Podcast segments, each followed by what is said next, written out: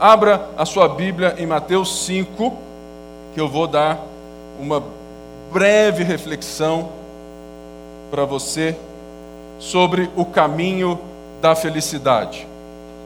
Mateus 25, nós vimos um pouco semana passada que nós enfrentamos um grande dilema na vida. Todo mundo quer ser feliz, não é verdade? Todo mundo quer ser feliz. Mas uma das coisas que nós vamos encontrar na Bíblia é que a felicidade não pode ser um fim em si mesmo.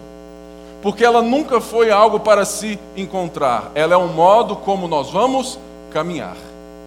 E nesse texto de Mateus, Jesus era um homem muito famoso já. Estava sendo cercado por grandes multidões e havia no coração dos judeus uma expectativa do Messias. E a expectativa era uma só. A expectativa de que Jesus, de que esse Messias, não Jesus, mas que viria um Messias que iria livrá-los, livrar o povo judeu das mãos do Império Romano, iria estabelecer um reino judaico sobre todos e iria assentar no trono, trazendo a paz, trazendo a felicidade. Assim, então, havia uma certa expectativa sobre a vida de Jesus aqui. Por quê? Era um homem que estava curando os enfermos, libertando os cativos, ensinando com autoridade e sabedoria. Se você for ler, sabe, um pouquinho mais para trás, você vai ver que ele era a pessoa do momento. E muitos estavam, muitas vezes, perguntando: será que ele é o cara? E como agora nós vemos, Jesus se assenta para ensinar. Aquilo que nós vamos ver é que havia uma expectativa de ouvir esse possível rei quais eram os princípios, quais eram as promessas desse rei para o seu reino. E nós estamos muitas vezes ansiosos buscando em igrejas ou em outros lugares essa tal felicidade. E Jesus vai nos ensinar que a felicidade ela não é um lugar que eu encontro, um estado de prazer que eu chego lá. Mas ela é uma forma que eu caminho com o próprio Deus. Mas não é de qualquer jeito e não é do meu jeito. Então, ele se assenta e, e começa a dizer para as multidões. E Jesus 5:1 Vendo a multidão, subiu a um monte e, assentando-se, aproximou-se dele os seus discípulos. E, abrindo a, sua boca, os ensinava, dizendo: Bem-aventurados os pobres de espírito, porque deles é o reino dos céus. Bem-aventurados os que choram, porque eles serão consolados. Bem-aventurados os mansos, porque eles herdarão a terra. Bem-aventurados os que têm fome e sede de justiça, porque eles serão fartos. O termo bem-aventurados é a mesma coisa que felizes, mas não o nosso conceito de feliz. Esse termo, ele carrega em si uma felicidade plena, um gozo total da vida, um encontro novamente das suas origens, da sua identidade, do seu propósito. Jesus está dizendo: olha, pleno, feliz, completo é todo aquele que consegue comprar um carro importado. Não. Feliz, completo, é todo aquele que consegue, pela sua própria força, construir um, um império e gozar da vida sem olhar para o lado, abençoando os outros, não. Porque, irmãos, nós vivemos no meio de um paradigma. Nós vivemos no meio daqueles que buscam a felicidade dizendo que o homem é bom e capaz. Aqueles que querem jogar você para cima, falar assim: vamos lá, você é o cara, você consegue e tudo mais. E temos a realidade da felicidade em Deus. Que, primeiramente, nós vimos no último culto, ela se dá a partir do que é ser pobre de espírito. O que Jesus está dizendo, primeiramente, é que todo aquele que se acha ou que se acha bom não encontrará o preceito de felicidade no meu reino, porque o meu reino não é deste mundo e não é segundo o homem bom. Porque eu não vim para isso, eu vim para salvar o mundo, por quê? Porque todos pecaram e destituídos estão da glória de Deus. Logo, a primeira coisa que ele fala é que a felicidade é encontrada em quem se sente necessitado de alguém, de um Salvador. E depois ele diz: Felizes mesmo são os que choram. Ou seja, porque não encontram em si mesmos a capacidade de encontrar tamanha felicidade, de encontrar essa vida plena que ele diz: bem-aventurados. Ou seja, Jesus está mandando um recado para a multidão, falando: olha, no meu reino é diferente dos reinos desse mundo, aonde o rei distribui as suas benesses, cobra imposto do povo e usa das pessoas. O meu reino é diferente, a começar pelo rei do reino. Paulo diz em Filipenses 2 que Jesus, sendo Deus, não julgou o fato de o ser algo que ele deveria se apegar, ou seja, Jesus é o primeiro pobre de espírito não no sentido de necessitar de salvação, porque Ele é Deus, mas no sentido de se reconhecer dependente do Pai e viver plenamente nessa relação. E por isso, existe um degrau que vai sendo escalado, subido. Aqueles que se, que se reconhecem necessitados choram porque precisam de ajuda do alto. Irmãos, é nesses dias eu tenho estado assim um pouco mal da cuca. Eu confesso que eu preciso dar um jeito na minha agenda, porque ela está me levando a não querer fazer certas coisas. E eu disse, em casa, sozinho, quem é, tem filho sabe que o único lugar que a gente fica sozinho é onde? No banheiro. Não é verdade? Nem no banheiro alguns ficam sozinhos. Ou seja, eu estava no banheiro, tomando banho para ficar mais light a nossa conversa. Irmãos, e eu chorava. Eu chorava por reconhecer que eu sou incapaz de viver as expectativas que eu mesmo coloco sobre mim e que as pessoas colocam sobre mim. Eu pedi a Deus ajuda, ajuda, porque somente pelo poder do Salvador nós conseguimos viver a vida do Salvador. Somente reconhecendo essa necessidade, chorando para chegar nessa vida, o texto diz que nós seremos consolados. Mas hoje eu quero dar espécie, quero dar voz aos próximos dois versos.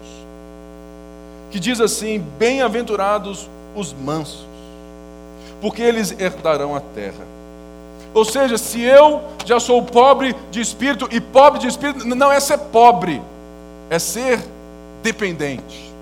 Se eu choro reconhecendo a minha dependência e a minha falta de mérito, de poder para chegar nessa vida desse rei, desse reino, eu preciso aprender como sou neste reino.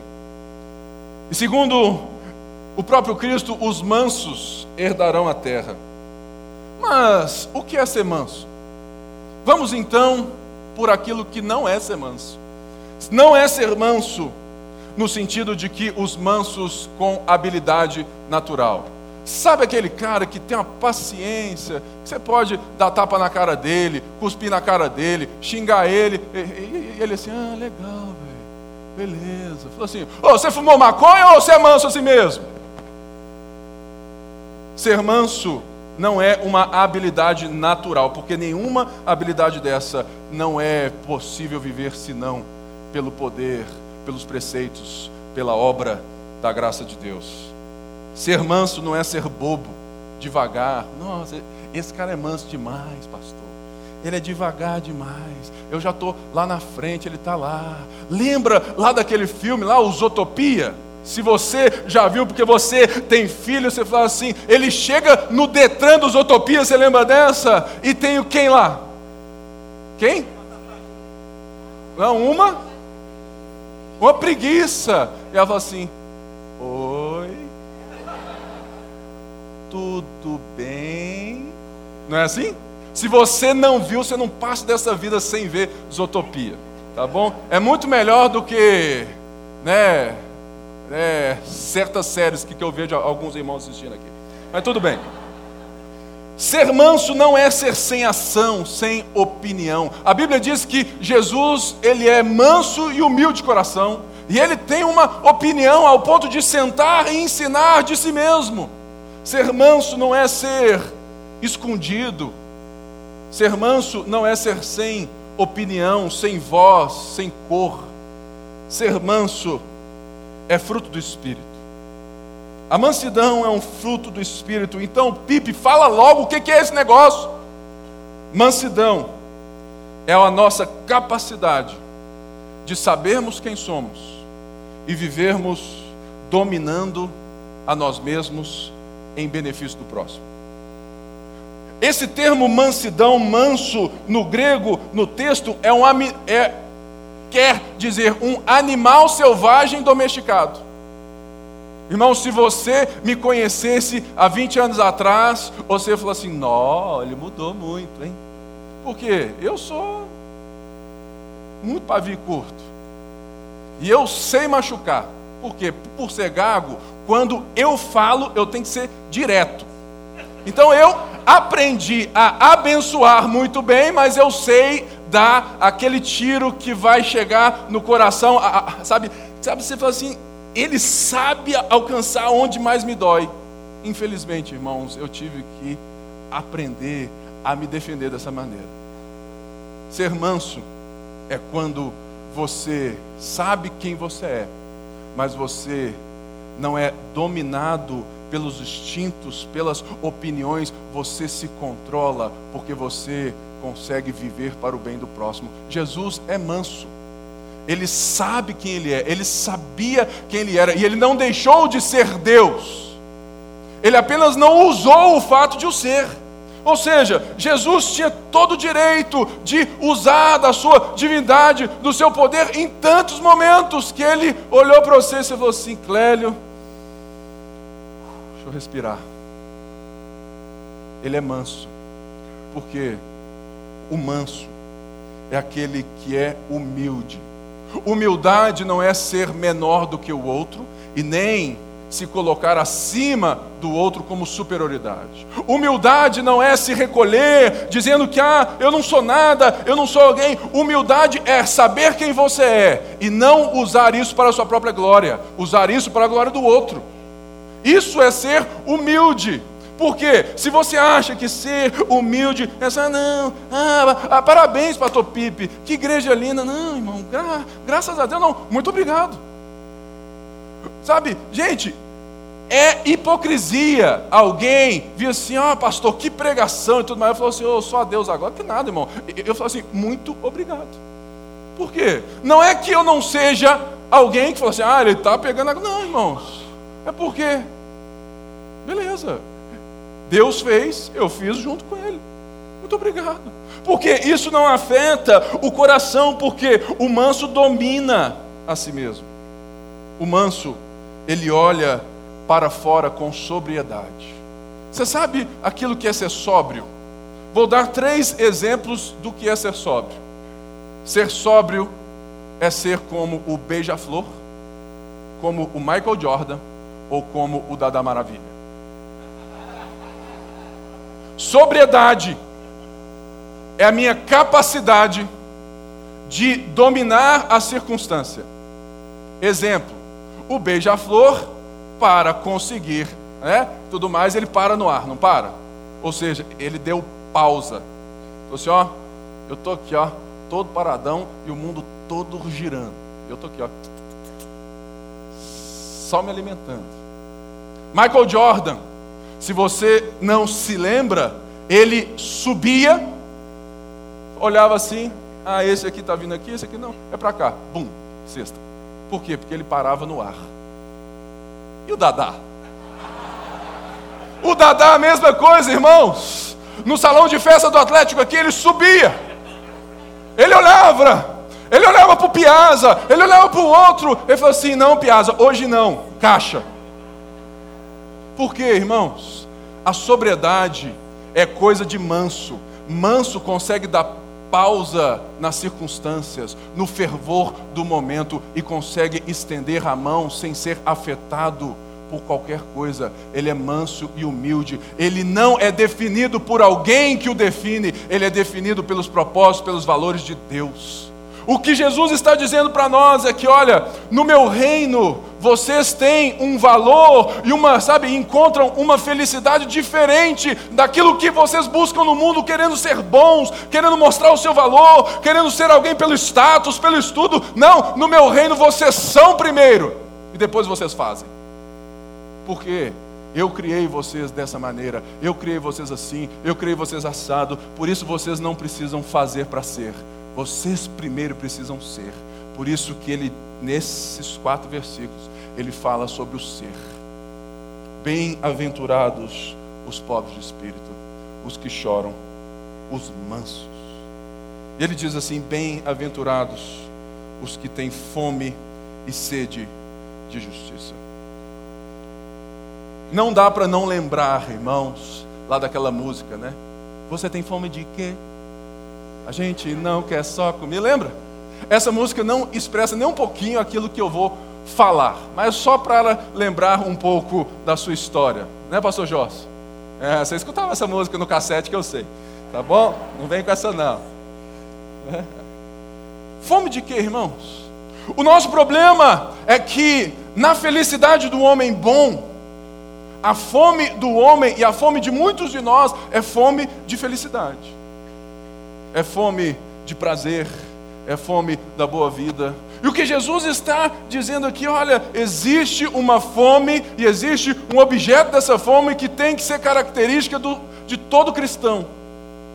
É a fome espiritual. É a fome de justiça. Ou seja, o que não é fome e sede de justiça? É fome de bênção. Se você frequenta a igreja, se você se relaciona com Deus para ter a bênção, você tem a felicidade como finalidade e não como meio de caminhar. Você tem a felicidade como o seu próprio Deus. Por quê? Nós não precisamos ter fome de bênçãos, porque Deus é a nossa bênção. Ele nos abençoa porque Ele é. Nós não precisamos ter fome de felicidade porque quem tem fome de felicidade nunca encontrará, pois não é um fim em si mesmo. Tem muita gente aqui que corre, corre o tempo todo falando, pastor, eu só quero é ser feliz, andar tranquilamente na cidade onde eu nasci. Ou seja, irmão, você não vai chegar lá. Sabe por quê? Porque não existe esse lugar. Esse lugar não existe. Mas existe um lugar que está sendo estabelecido e que será concretizado, aonde um, existe um rei e existe um reino. Esse lugar não se chama terra da felicidade. Esse lugar se chama o reino de. Não é o reino de Pipe, não é o reino de Débora, o reino de Cristo, o reino de Silvio, não é o seu reino, é o reino de Deus. É nesse lugar que são felizes os que têm fome e sede de justiça. Porque dentro do homem, do ser do homem, o homem foi criado para fazer, para ser. E por isso o homem foi afetado nas todas as suas faculdades. Eu gosto muito daquilo que John Stott fala sobre esse versículo que a justiça aqui, ela tem três coisas: a justiça legal, que já foi imputada por nós, segundo Watson diz que esse, essa justiça ela tem duas coisas para o Watson: a imputação e a implantação. E para o John Stott tem a legalidade, a moralidade e o social. Ou seja, essa justiça não quer dizer uma, algo que eu tenho que fazer para conquistar a Deus Por quê? Porque é impossível. Paulo mesmo diz: todos que todos nós estávamos mortos, nossos pecados e delitos, mas Deus, mas Deus, mas Deus nos deu vida com Cristo enquanto ainda éramos pecadores. Ou seja, essa justiça que embarca e, sabe, está completa, mas ela foi imputada a nós, porque todo aquele que se reconhece pobre de espírito, que se reconhece pecador, que chora pelas suas mazelas, encontra um Salvador. Porque nós fomos enriquecidos pela pobreza de Cristo. Mas existe aqui uma fome e sede de justiça moral uma fome de sede de justiça, não de fazer as coisas certas, mas de ser igual àquele que é perfeito. Será que hoje você tem fome de ser igual a Jesus, de ver a sua vida, o seu caráter, a sua história sendo conformadas à imagem dele? Porque, irmãos, o grande problema nosso é que nós pregamos sobre Jesus, nós adoramos Jesus com as mãos, nós damos oferta, nós damos dízimo, mas se você parar para pensar por 30 segundos, qual que é o objetivo da sua vida, qual que é o seu sonho, eu, te, eu te garanto que 80% das pessoas que estão aqui sonham iguais aos pagãos que estão lá fora. Por quê? Só quer um carro e o resto na poupança. E uma casinha também. Só querem ter uma família feliz, só querem viajar de férias. No, no, final, irmãos, nesse reino desse rei, ele está quebrando a banca de toda a multidão que está para ele querendo a cura, querendo tudo e achando que é festa, alegria. E falou assim: ó, no meu reino é diferente.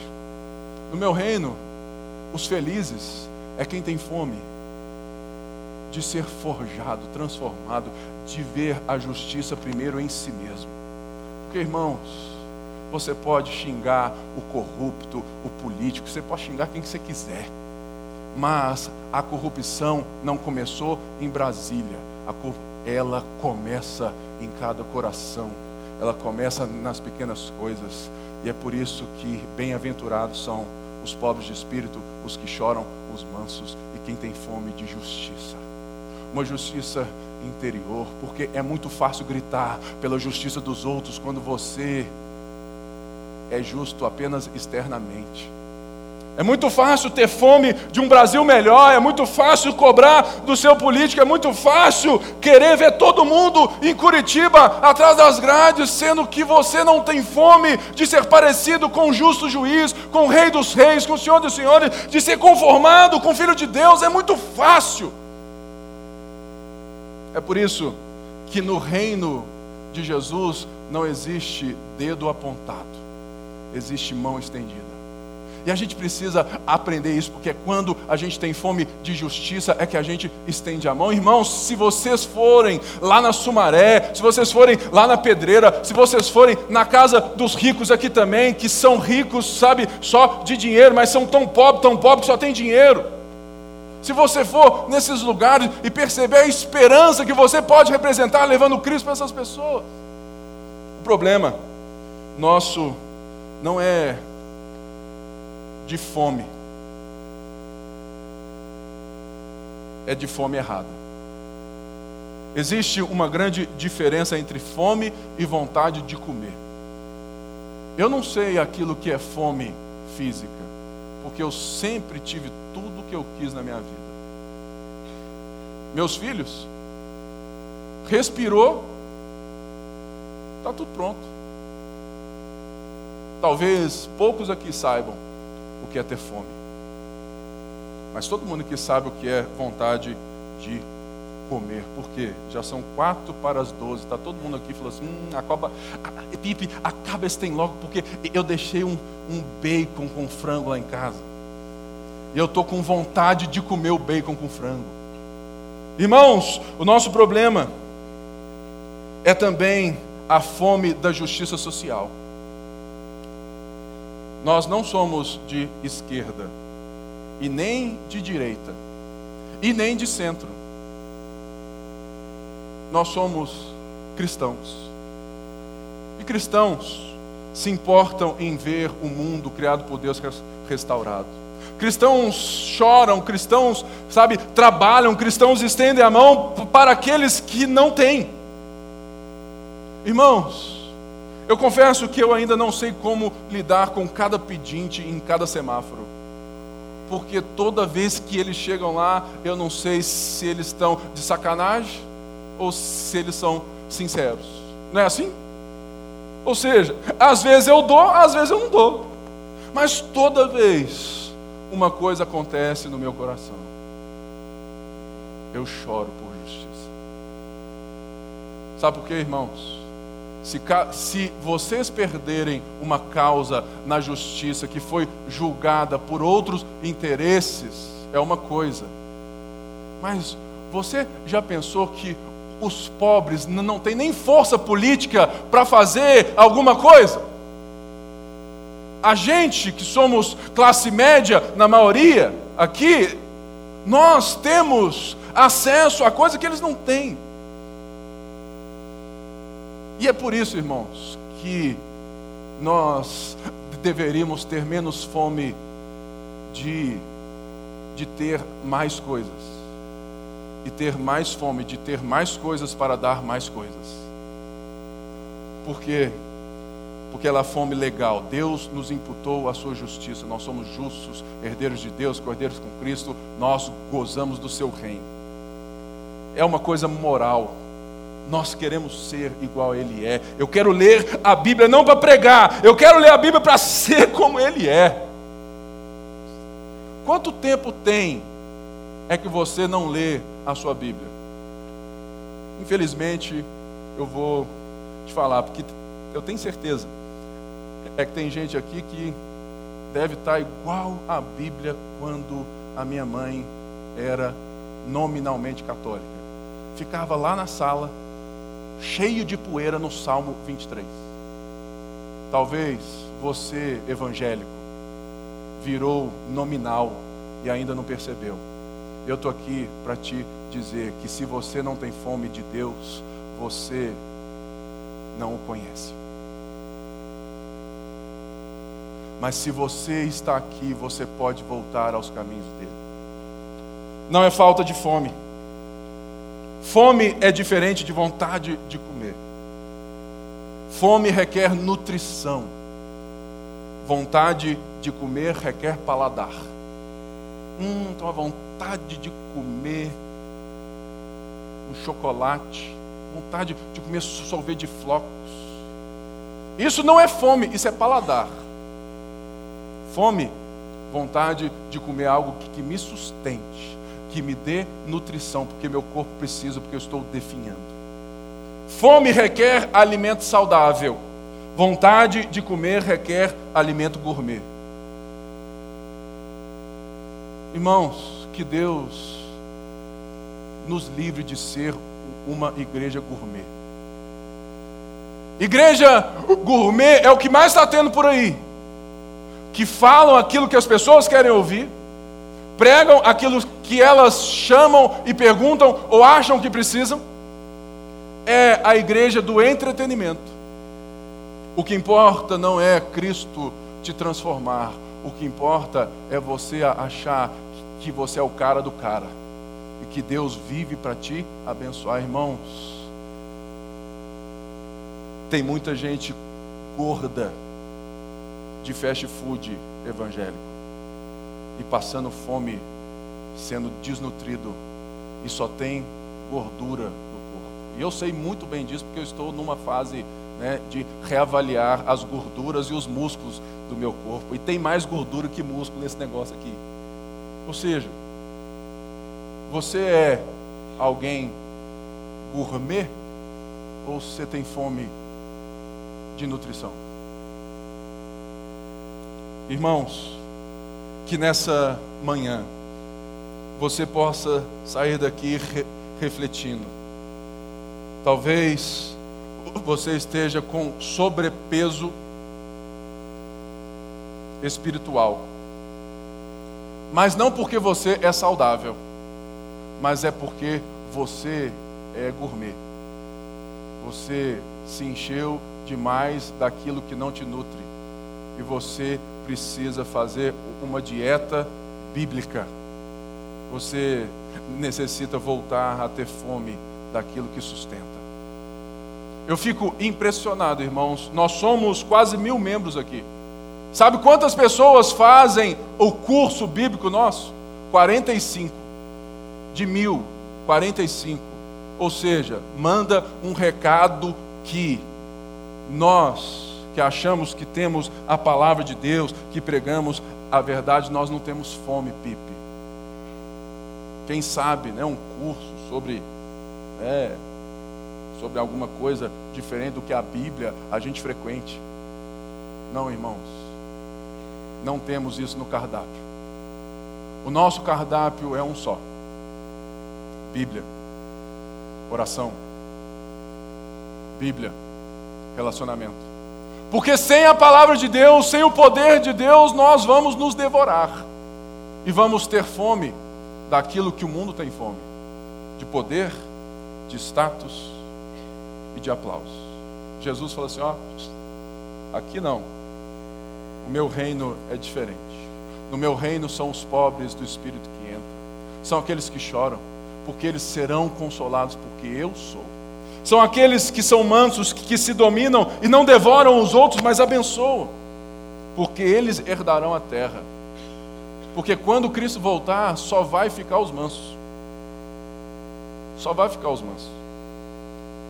E quando Cristo voltar, só serão fartos os que tiverem fome de justiça e não de grandeza. Peço né, que todos fiquem de pé e vamos orar. Talvez você nessa manhã você se percebeu sem fome sem fome de Deus. Você fala, Pipe, eu já vivi aqui na igreja, já estou há 20 anos na Lagoinha, e eu, cara, eu não tenho fome mesmo, não. Mas eu quero orar por você. Que também se percebeu com fomes, fomes erradas. Você trabalha como os pagãos trabalham, tem fome de riqueza. E não para ter riqueza para abençoar você quer e você serve, você trabalha somente para ganhar o salário no final do mês, irmãos, que diferença você tem com os pagãos? Felizes, bem-aventurados, são aqueles que querem ver o reino de Deus sendo estabelecido, primeiramente em cada coração e também na sociedade. Senhor, nessa manhã, reconhecemos, Pai, a nossa necessidade. Reconhecemos que somos famintos e que muitas vezes, Senhor Deus, a nossa fome está no lugar errado. Por isso, ajusta os nossos corações, nos dá fome espiritual.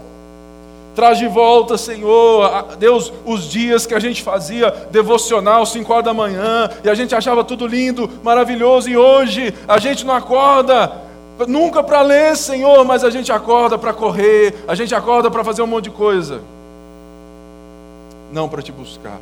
Tem misericórdia de nós. Ajuda-nos, Pai, a sermos mansos, a tratarmos as pessoas pelo valor que o Senhor deu a elas, sabendo quem somos e dominando a nossa vida de tal maneira que fazemos do mundo mais humano e não mais demoníaco, cheio de gente querendo só reter, reter, reter.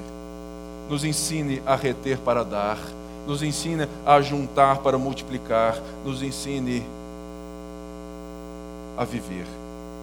E que a nossa felicidade não esteja nas coisas, mas esteja no Senhor. É o que eu oro em nome de Jesus e todo o povo de Deus disse: Amém. Vai na graça, vai na paz, Deus te abençoe. Boa semana.